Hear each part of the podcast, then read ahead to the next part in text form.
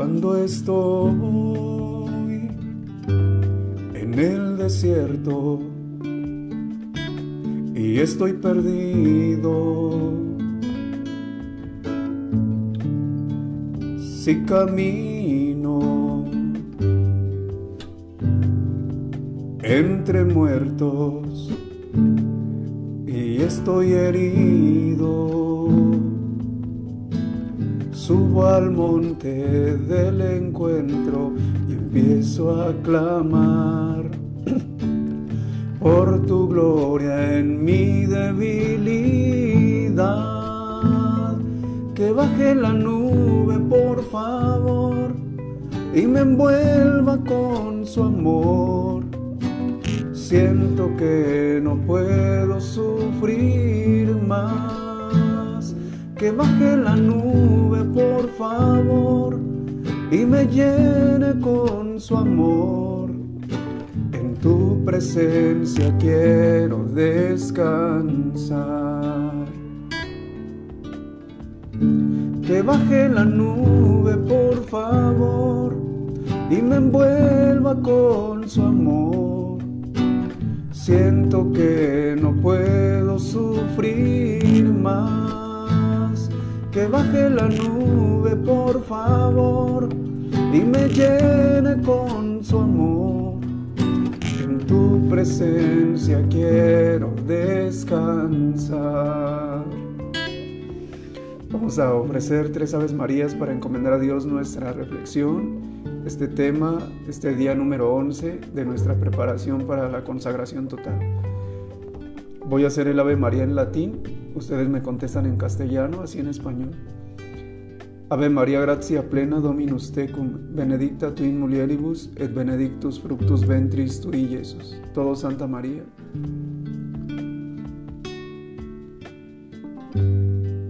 Ave María gratia plena Dominus tecum, benedicta tu in mulieribus et benedictus fructus ventris tui, Jesús.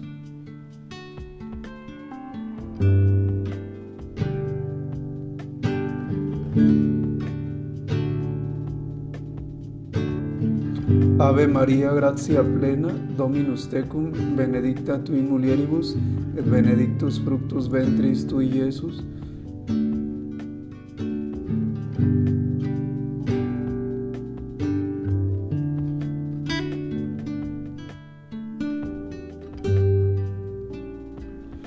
Mamá María, prepara nuestro corazón. Te encomiendo los lugares donde están preparándose para consagrarse a tu inmaculado corazón traza la señal de la redención sobre esos hogares, sobre los lugares donde se están llevando a cabo esas oraciones. En toda la diócesis también te encomendamos a los obispos, a nuestros sacerdotes. Danos tu bendición y que por tus ruegos preciosos el Espíritu Santo se actualice en nosotros para comprender, hablar, decir y evitar todo lo que sea la voluntad de Dios. En el nombre del Padre y del Hijo y del Espíritu Santo. Amén. Muy bien, queridos hermanos, pues vamos a, disponernos para nuestro día número 11. Y dice así. Día 11. Examina los espíritus para ver si vienen de Dios. El tema del día de hoy nos invita mucho, queridos hermanos, al discernimiento a saber discernir lo que nos hace bien de lo que no nos hace bien. Nos invita a saber identificar lo que viene de Dios y lo que no viene de Dios. Entonces, con solo el título ya nos dice mucho. Examina los espíritus para ver si vienen de Dios. Hay espíritus buenos y espíritus malos. Dice Efesios 6:10 que nuestra lucha no es contra carne ni sangre, sino contra los espíritus malignos que vagan por los aires. En la actualidad se ha, se ha promovido mucho esa, que, así le llaman, esa como, como devoción a los ángeles, que las visitas angelicales, que te van a llegar los ángeles de la prosperidad y no sé qué. Y no olvides que hay ángeles caídos también por eso nosotros no podemos aceptar ese modo de invocar a los ángeles, porque no sabemos qué tipo de ángeles nos van a visitar a nuestras casas, y menos con todo un rito que se hace que es totalmente pagano. Hay quienes les ponen que manzanas y que agua, y recuerden que los ángeles pues son espíritus, no necesitan cosas materiales. Un día una señora me decía, no, yo no, yo no hago tanto, nada más pongo siete gotas del dragón, un poco de agua bendita y con eso pues ya con el nombrecito ya nos damos una idea de lo que es. Pero entonces no nos dejemos fiar de cualquier espíritu, porque no todos los espíritus son de Dios. Y el mundo espiritual es tan real, queridos hermanos, solo que nos hemos metido tanto en el mundo al grado tal de que pensamos que lo único que existe es lo material. Por eso hay hasta canciones que promueven eh, el disfrutar aquí en esta vida que además ya muertos ya ahí todo se acaba y eso es falso.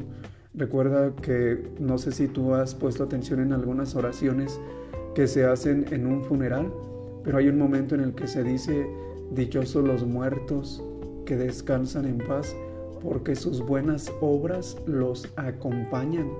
Y esas buenas obras, queridos hermanos, si fueran solamente aquí, aquí terminaría todo, pero no. La muerte es el comienzo de la vida, de la vida feliz o de la vida desgraciada. La muerte es solamente un paso. Bien, examina a los espíritus para ver si vienen de Dios. Queridos míos, no se fíen de cualquier inspiración. Voy a hacer una pausa aquí en esta frasecita. No se fíen de cualquier inspiración. Queridos hermanos, estamos viviendo un tiempo en el que la gente se está dejando llevar mucho por lo mágico, por lo sorprendente, por lo sensible, por lo palpable. Y queremos ver resultados muy pronto.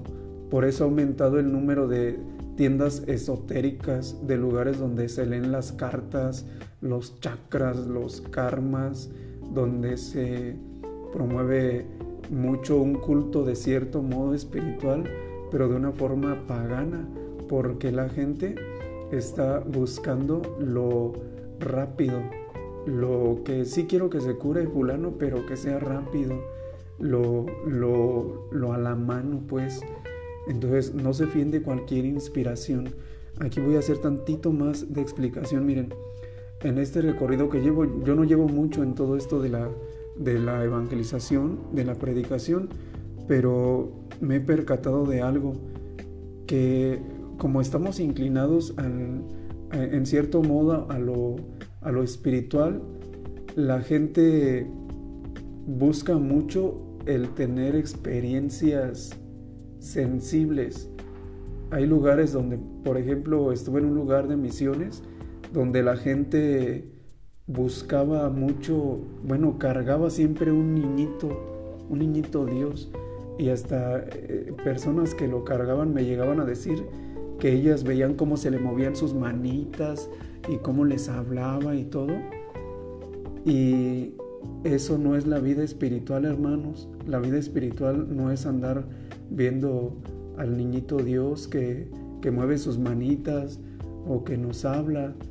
Recuerda tú cuando ahí en Juan capítulo 9 versículo no Juan capítulo 20 versículo 28 cuando Tomás, este Tomás incrédulo, no creía que Jesús había resucitado, dijo a los discípulos, si yo no meto mis dedos en sus llagas y si no meto mi mano en donde le quedó la, en donde el soldado le perforó en su costado, no voy a creer. Y a los ocho días se apareció Jesús y le dice, Tomás, ven, mete tus dedos en mis llagas y tu mano en mi costado, y ya no dudes. Y luego Tomás, pues ya es cuando arroja aquella profesión de fe tan grande que nos da a nosotros mucha luz contra todas esas herejías que dicen que Jesús no es Dios. Eh, es cuando dice Tomás, Señor mío y Dios mío, lo reconoce como Dios. Y luego Jesús le agrega algo, le dice, dichoso tú Tomás, tú crees porque has visto, pero más dichosos aún los que sin ver van a creer. Es la fe, queridos hermanos, la que nos debe mover. Es el confiar en Dios a secas, sin querer ver nada ni experimentar nada, sino solamente con la fe. Y dice Jesús, serán dichosos los que creen sin ver. ¿Y por qué nosotros andamos queriendo ver a un, a un monito que, que, no, que mueve las manos? Porque nos estamos dejando llevar mucho por lo, por lo sensible y no queremos trabajar nuestra fe. Luego hay gente que me, que me dice que, que, que, a ellos les habla mucho Dios en los sueños. En una ocasión un señor hasta con una libreta de todo lo que Jesús le había dictado. Dice, mira, todo esto es lo que me ha dictado Jesús. Hermanos, y entonces ¿para qué queremos las escrituras si ya a cada quien le va a dictar Jesús en su libreta algunas cosas? Miren, les voy a poner un ejemplo para que vean cómo nos confundimos. Y eso no es santidad, porque hay gente que piensa que ya son santos solo porque ven que el niñito Jesús mueve sus manitas. Y eso pues es un engaño totalmente, ah, me atrevo a decir que hasta del enemigo para distraernos, ¿verdad? Porque no, eh, con todo respeto, a veces estamos hasta en pecado mortal y si nosotros según viendo que, que un niñito se, se le mueven sus manitas o, o que la Virgen María se apareció en un árbol y, y eso no es la vida espiritual. Eh, te pongo el ejemplo. San Felipe Neri, él era un experto de esto del, discernimiento, de no dejarse llevar por los, por los, por, cosas así que, me habla la Virgen y que me habla Dios y todo eso. Claro que Jesús nos habla, nos habla a nuestro interior, nos habla a través de las escrituras, a través de la predicación, sí nos habla así, pero es muy raro que, hable a través de, de no sé, de, de estas apariciones, ¿verdad? Por eso la iglesia es muy cuidadosa en esas apariciones, por ejemplo, de Garabandal, de Medugori, porque están en estudio y no se ha pronunciado así directamente. No, porque se requiere mucho estudio, mucho cuidado, porque no olvides lo que dice San Pablo, que el demonio también se disfraza de ángel de luz. Y San Felipe Neri, eh, en una de sus, de sus experiencias, fíjate lo que ocurrió, se le apareció la Virgen María Así se le apareció la Virgen María y Felipe Neri no se emocionó, sino que más bien la escupió. ¿Cómo que escupió a la Virgen María? Ya después el demonio soltó la carcajada y dijo, ¿cómo supiste que yo no era la Virgen? Y fíjense lo que dijo Felipe Neri. Dijo, porque la Virgen María no se le va a aparecer a un pecador como yo. Fíjense, los santos ya siendo santos se consideraban indignos de que se les apareciera la Virgen. Los santos en su santidad eran tan humildes. Y ahora que venga alguna persona a decirme que, que puede ver que el niñito se mueve y que se le mueven sus manitas, pues ahí es donde uno comienza como a dudar de la espiritualidad de esta persona. Por eso dice aquí el tema, no se dejen guiar, no se dejen este, eh, a ver, lo literal dice, no se fíen de cualquier inspiración. ¿Por qué? Porque nuestra fe no depende de, de, todo eso, sino nuestra fe depende de la revelación, es decir, de lo que ya está escrito, del magisterio, de lo que ya hemos leído del, del catecismo de la Iglesia Católica, de lo que sigue interpretando nuestra Madre Iglesia a través de los tiempos. Entonces, para que no se vayan a confundir, porque la santidad no depende de eso, y ni andar buscando esas cosas, ¿verdad? Porque de eso no depende nuestra salvación. Recuerda lo que dice nuestro Señor en ese en los últimos días, muchos me dirán, "Señor, nosotros hasta expulsamos demonios en tu nombre" y yo les voy a decir, "Apártense de mí porque no los conozco." Imagínate, lo cual quiere decir que ni expulsar demonios es señal de santidad, sino lo que es señal de santidad es el amor. Y por eso ayer en el tema te, decía que tú hicieras la prueba que tanto amabas. Piensa tú si hay personas que te han maltratado mucho y tú piensas si eres capaz de amar a esas personas, si te duele que hayan cometido ese pecado, pero no te duele porque te hayan dañado, sino que te duele porque esta persona se está exponiendo a su, a su, está exponiendo su salvación. Examinen los espíritus para ver si vienen de Dios, porque andan por el mundo muchos falsos profetas. En las redes sociales, queridos hermanos, circulan muchísimas, muchísimas doctrinas erróneas. Miren, ahorita están muy de moda los famosos influencers, que son personas que por algún pensamiento que sacan en internet ya mucha gente lo sigue y así tú vas a encontrar personas que tienen millones de seguidores, pero sus ideas son erróneas. Eh, me ha tocado escuchar a varios, lógicamente no voy a decir sus nombres, para, pues para evitar todo eso de, de, faltar a la caridad, pero tú tienes que distinguir claramente quiénes son esas personas. Porque por ejemplo, quienes dicen que no se necesita religión para salvarse, que uno solito, que, que Cristo, este, uno y Cristo solos y, ya con eso. Por ejemplo, hay también quienes han llegado a decir que, que, para que se confiesan con un pecador igual que uno, que ellos mejor solos con Dios. Son herejías, queridos hermanos, que circulan muchísimo. Eh, también, por ejemplo, he escuchado a, esos influencers de las redes sociales que han llegado a decir que los mismos religiosos son los que mataron a Jesús, que por eso ellos no tienen religión, que ellos mejor directamente con Dios. Y eso es falso, hermanos, porque Jesús por algo dejó su iglesia, dejó una iglesia y así vas a encontrar muchísimas personas, ¿verdad? Que hacen sanaciones hasta en el nombre de Jesús y están arrastrando a muchos católicos. Yo he encontrado jóvenes que me, hablaban de una conversión que habían tenido muy fuerte en algún movimiento de estos de, que se dan en la zona oriente de Michoacán se dio mucho, se ha dado mucho esto del, del SEBIM, un curso bíblico donde hay muchos jóvenes que se han convertido, pero ahora he encontrado algunos de esos jóvenes ya metidos en, en algunas doctrinas muy erradas. Por ejemplo, está eso que le llaman cadena de milagros, donde lo que están eh, suscitando es como querer ridiculizar la doctrina de la cruz y más bien pensar en algo eh, aparentemente como de milagros, de aparentemente como de como de de, de cosas que, nulifican el mensaje del esfuerzo, de la cruz, de la abnegación. Entonces nosotros debemos ser muy cuidadosos para no caer en esas ideas, para no sumergirnos en esas doctrinas. Y en el nombre de Jesús se hacen muchas eh, asambleas, incluso de oración, pero que en realidad están fuera porque están sacando los sacramentos, están sacando la Eucaristía, el rosario, y si se usa el rosario, a veces lo usan como un modo mágico para traer buenas vibras y todo eso. Bien, vamos a continuar, que si no, no vamos a terminar a tiempo. Dice, ¿quieren reconocer al Espíritu de Dios? Todo espíritu que reconoce a Jesús como el Mesías que ha venido en la carne, habla de parte de Dios. Pero reconocer a Jesús no es nada más decir, yo sí creo en Jesús, yo reconozco a Jesús como mi Dios, como mi Señor. Si no lo obedecemos, recuerda lo que dice Jesús, ¿por qué me llaman Señor, Señor y no hacen lo que yo les mando?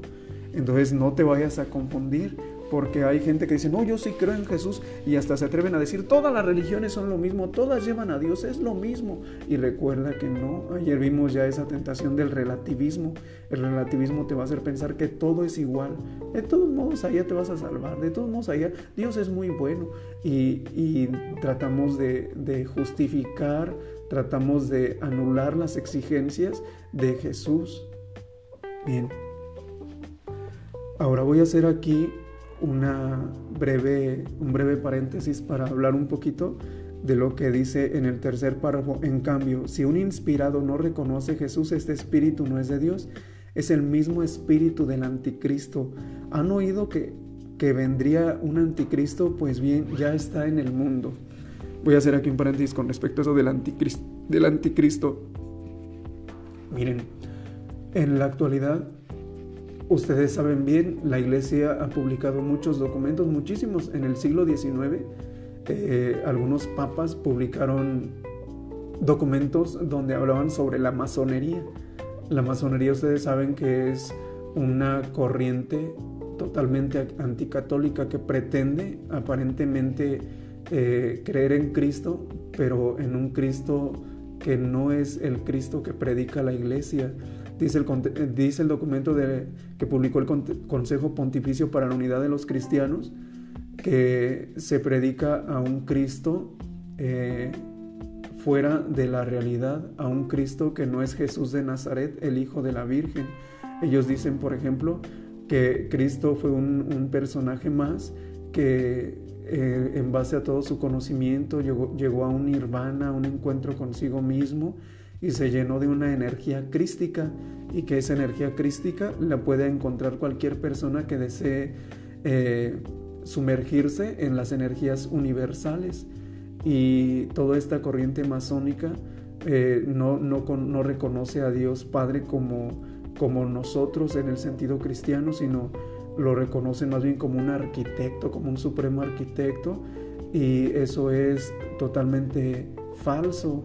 En los ochentas, el, el que era entonces prefecto para la, de la Sagrada Congregación eh, para el culto divino y la disciplina de los sacramentos, Joseph Ratzinger dijo, el hecho de que el Código de Derecho Canónico ya no condene a la masonería no quiere decir que, no que, que ya no que, que, ya la acepte, no quiere decir que la acepte, sino que más bien se da por entendido de que la iglesia va, no congenia con esas doctrinas masónicas y esa masonería se ha infiltrado muchísimo en nuestra iglesia y se, pretende ridiculizar mucho la devoción eucarística, el culto verdadero a los santos.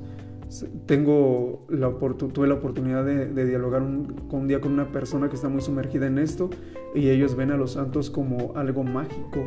Entonces, e, eso es en cierto modo todo este espíritu del anticristo, todo lo que va en contra de los valores cristianos.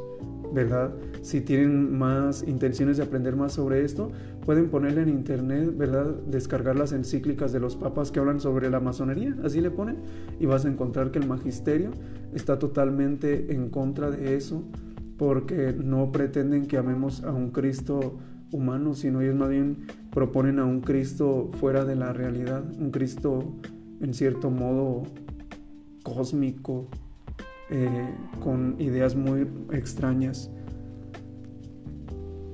Ustedes, hijitos, son de Dios y ya han logrado la victoria sobre esa gente, pues el que está en ustedes es más poderoso que el que está en el mundo. Otra cosa, queridos hermanos, que también está muy fuerte y que ya directamente se han, se han este, pues antes lo hacían, hacían sus ritos de una forma oculta, ahora ya lo hacen en modo hasta libre, ¿verdad? Hace unos años inauguraron un tren en Suiza e hicieron directamente una misa satánica totalmente anticristiana, donde ridiculizan mucho al Papa y la doctrina de los, nuestra doctrina, ¿verdad? Es el satanismo. El satanismo está muy fuerte. Ahora que pasó todo esto del, del 31 de octubre y todo, pues ya tú sabrás todo lo que se hacen, se hacen cosas totalmente en contra de la iglesia. Y si nosotros no somos conscientes de ese combate espiritual, pues hasta nos hacemos partícipes, ¿verdad? Les decía en un video que publiqué, nosotros no, no, estamos a favor de la muerte, nosotros estamos a favor de la vida y por eso nosotros no debemos vestirnos de, de cosas que promueven la muerte, sino más bien revestirnos de los bienaventurados, de los santos, de las virtudes de ellos. Entonces también el satanismo, pues si bien siempre ha existido, ahora se están, se están ya adueñando de, hasta de los medios de comunicación, ¿verdad? Tú vas a encontrar en varias partes del mundo ya iglesias donde la gente libremente se hace así sentir y llamar que son luciferinos, ¿verdad? Entonces para que tú tengas mucho cuidado y seas consciente del gran combate espiritual porque ahora ya es directo, ya es a ojos vistos, hay hasta iglesias. Hace unos días estaba platicando con un señor que venía de Estados Unidos y me comentaba que allá ya así literalmente, ¿verdad? Hay iglesias donde están totalmente, hacen sus misas negras a la luz del día, totalmente eh, dando culto al, al príncipe de este mundo. Eso es lo de con respecto a lo del anticristo. Pero ustedes, hijitos, son de Dios y ya han logrado la victoria. ¿Y sabes con qué, con qué se logra la victoria? Con cosas tan simples, hermanos. Con que cumplamos nuestros deberes de cada día. Con que tratemos de cortar con el pecado mortal. Con que tratemos de arrancar de nuestra vida el pecado venial. Y con esta oración tan sencilla, no sabes cuánta bendición se atrae al hogar. Ellos son del mundo, dice, por eso su lenguaje es del mundo y el mundo los escucha. Nuestro lenguaje no debe ser mundano, nuestro lenguaje debe ser de los hijos de Dios. Miren, y para que veas tú cómo están tan en contra y tan marcados esos, si tú tienes amigos, te invito a que el día de hoy, platicando con esos amigos, tú les digas, ¿saben qué? El día de hoy he tomado la firme resolución de ser santo, de vivir en santidad. Y vas a ver tú si ese lenguaje te lo aceptan. Verás que más de alguno empieza a soltar la carcajada, a burlarse, a reírse, a ridiculizar. ¿Por qué? Porque nuestro lenguaje no es del mundo. Nuestro lenguaje debe ser de los hijos de Dios. En cuanto tú hables de, la oración, de la mortificación de los sentidos, del dominio, del esfuerzo, de valores cristianos, mucha gente se va a burlar. A mí me ha tocado estar en lugares donde inmediatamente en cuanto llego se empiezan pues a querer burlar, a querer ridiculizar, ya viene Homero que nos va a poner a rezar y aparentemente en chistecitos, pero se incomodan porque el lenguaje nuestro no debe ser un lenguaje del mundo. De lo contrario, estaríamos en la mediocridad. Y dice San Luis que un mediocre y un perro sarnoso son lo mismo. Entonces nosotros ahí es donde vamos a ver si realmente queremos ser fieles a Dios. Y la fidelidad, hermanos, cada vez va a ser más probada, cada vez va a ser más eh, puesta en el crisol. Y ahí es donde se va a ver quiénes verdaderamente han forjado su fe y quienes se han dejado llevar nada más por lo mágico. Por eso yo les encargo mucho que en sus oraciones fíjense bien cómo piden, porque a veces pedimos mal lo que ya decía el apóstol Santiago a veces no sabemos pedir, hermanos, pensamos que la oración es solamente para pedir pura salud. Ay, Señor, que no me pase nada, que yo esté bien sano siempre. Y ese es una forma de pedir no muy alejada a la de los paganos, hermanos, porque este, esta corriente de la prosperidad, de los milagros, de, de pare de sufrir, es totalmente de la nueva era. No es nada que ver con el lenguaje cristiano. Miren, cuando San Juan Bosco iba a cumplir años, San Juan Bosco estaba cumpliendo, eh, era su cumpleaños, imagínense eh, cómo festejan los santos. Juan Bosco estaba cumpliendo años y les dice a, sus alumnos, queridos hijos, el día de hoy es mi cumpleaños, estoy feliz porque estoy cumpliendo un año más de vida, ¿qué quieren que les regale? Imagínense, este santo cumpliendo años y, por su cumpleaños él quería regalar cosas y nosotros estamos todos al revés, cuando cumplimos años queremos que todos nos regalen cosas y dice él que que muchos anotaban ahí, yo quiero que me regale unos costales de harina, yo quiero que me regalen no sé qué.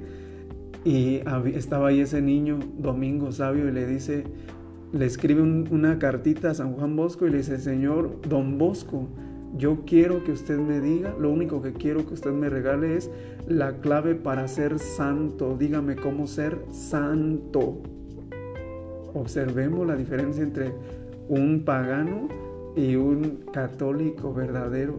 Y le dice luego, ya, ya después, don Bosco a Domingo le dice, oye, Domingo, ¿cuáles han sido tus propósitos para estos días?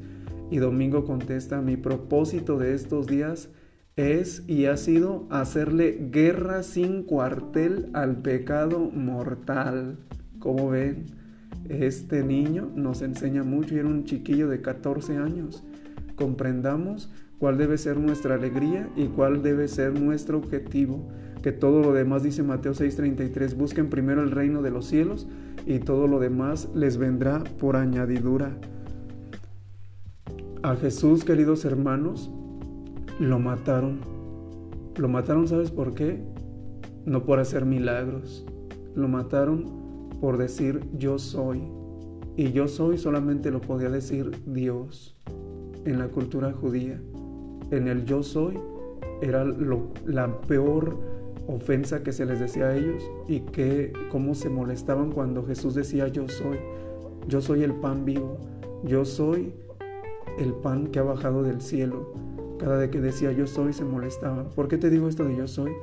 Porque nuestra fe se cimenta en Dios mismo que se encarnó si hablas con uno de esos eh, eh, pseudo intelectuales, te va a decir, no, es que en, muchos, en muchas religiones se ha encarnado Dios y en no sé qué, y, te van a dar mil justificaciones porque la tentación del racionalismo está muy fuerte también. Ahora muchísimos, muchísimas personas todo lo quieren ver desde la razón y ya no ya no, es, ya no hay esfuerzo para crecer en fe, para, para arrojarse a los brazos de Dios así sin titubeo, sino todo lo quieren ver desde la razón y esa es una tentación bien grande. Yo he conocido personas, mujeres, hombres, estudiantes de teología que saben muchísimas cosas de historia, de teología, pueden darte razones, santos y señas de, de las escrituras del griego, del hebreo, del arameo, pero qué poca vida espiritual tienen, queridos hermanos. Y se nos olvida que Jesús es Hijo de Dios, es Dios mismo, es el Mesías, el Salvador, el único Rey de Reyes y Señor de Señores. Así es de que nosotros estemos muy vigilantes y sepamos bien que confiamos, trabajamos y servimos al único Dios verdadero. Y veamos lo que dice Hebreos capítulo 12. Tenemos un ejército, una gran nube de testigos que nos han enseñado que vale la pena seguir a Cristo, que vale la pena caminar por sus caminos, seguir sus huellas, imitarlo, seguirlo, amarlo, aunque vengan todas las consecuencias que quieran venir, digan lo que digan de nosotros, vamos a continuar buscando nuestra santidad, nuestra santificación, nuestra salvación. Para ir terminando, leo el propósito. Propósito, esforcémonos para que a través de María seamos dóciles a las inspiraciones del Espíritu de Dios. De tarea, queridos hermanos, voy a pedirles que pidamos la gracia de discernir. Señor, que yo distinga tu voz, que yo distinga tu voz de la, de los espíritus malignos, porque dice San Ignacio que nos pueden hablar solamente tres, tres cosas, tres personas, o Dios, o nuestra propia carne, o un espíritu del demonio. Una de esas tres nos inspiran. Y hay obras, hermanos, que aparentemente son buenas, pero por no discernirse, se vienen abajo porque no vienen de Dios. Así es de que aprendamos a discernir no todas las inspiraciones que tenemos son de Dios. Y la primera clave, dice San Ignacio de Loyola, para discernir es rechazarlas. No te andes creyendo de cualquier inspiración. No te andes creyendo de cualquier cosa que se te viene pensando que es de Dios, porque a veces puede ser que no sea de Dios, más bien es de nuestra carne, de nuestros sentimientos, de nuestras heridas, de nuestros deseos. Y se vienen abajo muchas de las buenas obras que el Señor quiere hacer con nosotros por no ser capaces de discernir. Pidamos esa gracia de discernir y no se nos olvide que ustedes, que yo, somos hijos de Dios. Y nosotros creemos y confiamos en Dios y nuestro Señor es grande, tiene mucho más poder que cualquier criatura, que cualquier espíritu inmundo. Y sabemos bien en quién hemos puesto nuestra confianza. Pues vamos a hacer nuestra oración. En el nombre del Padre y del Hijo y del Espíritu Santo.